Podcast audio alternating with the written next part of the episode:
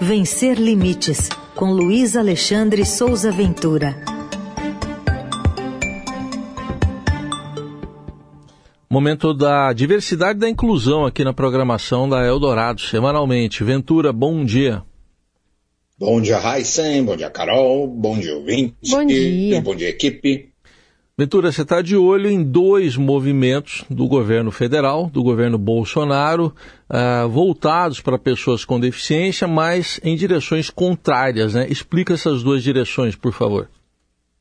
Pois é, Heisen. Aqui no Brasil, principalmente no atual governo federal, sempre que o direito da população com deficiência é modificado, é alterado, a gente precisa analisar isso com muita atenção, para saber se essa alteração é realmente um avanço ou se a gente está tomando uma rasteira.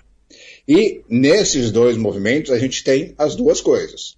A rasteira veio por meio de um decreto e de uma medida provisória é, que tratam do programa Renda e Oportunidade relacionado à aprendizagem profissional. Segundo auditores fiscais do trabalho do Ministério do Trabalho e Previdência, esse decreto e essa medida provisória atacam diretamente a inclusão e o cumprimento de cotas, porque eles permitem um corte pela metade na oferta de vagas para pessoas com deficiência. Vou explicar. No decreto, tem um artigo, que é o artigo 51-C, que fala sobre a contabilização em dobro na contratação de aprendizes, adolescentes, jovens, que se enquadrem em determinadas categorias, entre elas pessoas com deficiência. O, como é que isso funciona? Para os fiscais, essa regulamentação ela vai permitir o uso das pessoas com deficiência como massa de manobra para burlar a lei de cotas, que é aquela lei que fala sobre a inclusão de pessoas com deficiência no mercado de trabalho, uma lei que tem mais de 30 anos.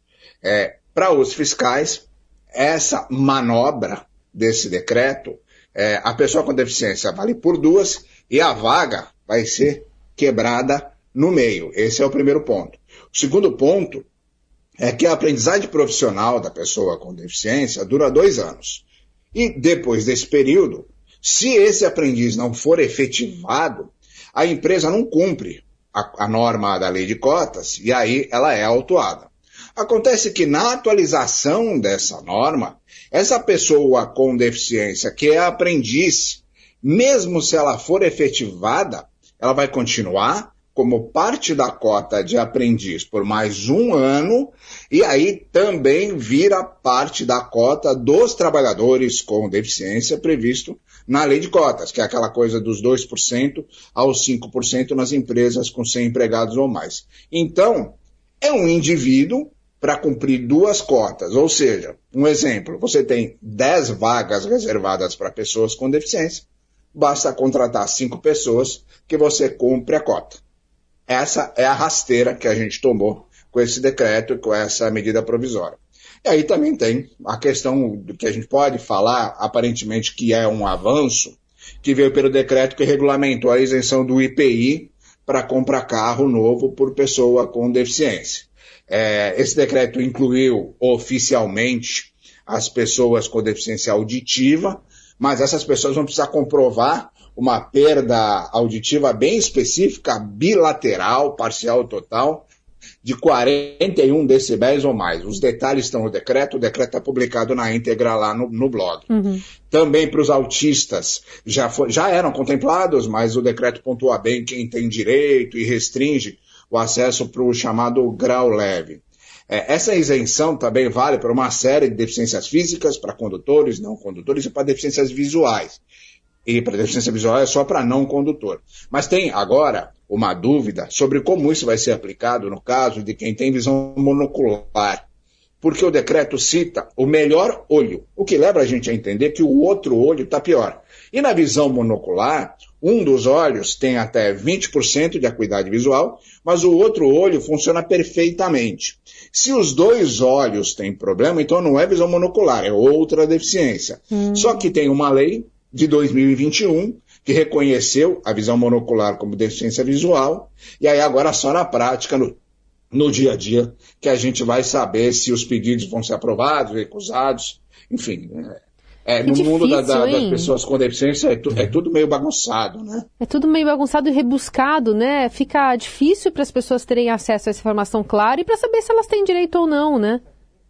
É, parece, a, a, gente já falou isso tantas vezes aqui, mas é. parece haver uma estratégia montada para você realmente não deixar Existir. mais ninguém ter benefício nenhum, né? É, é. Porque é, tudo tão complicado, é tudo tão complexo, é tudo tão difícil, é tudo tão bagunçado, que a pessoa já. Para onde eu corro? Né? É. Para que lado eu vou, né? É. Bom, Ventura, fala pra gente da dica de livro de hoje, do outro lado, do lado de cá. Do outro lado, do lado de cá, é uma publicação independente da Priscila Celeste e do Rony Munk. Foi lançada na semana passada e que neste momento está à venda só na versão impressa na livraria da Vila da Rua Fradique Coutinho, na Vila, na Vila Madalena, em São Paulo, mas que vai chegar em breve às livrarias online e vai ter até um website próprio. Para quem não lembra, Priscila Celeste e Rony Monk são pais de cinco filhos, entre eles o Renan, o caçula que hoje é um rapaz com 17 anos, um rapaz negro, que chegou na família quando tinha dois anos. Em janeiro de 2013, o Renan tinha sete anos e foi com os pais numa concessionária chamada BMW Autocraft, na Barra da Tijuca, no Rio de Janeiro.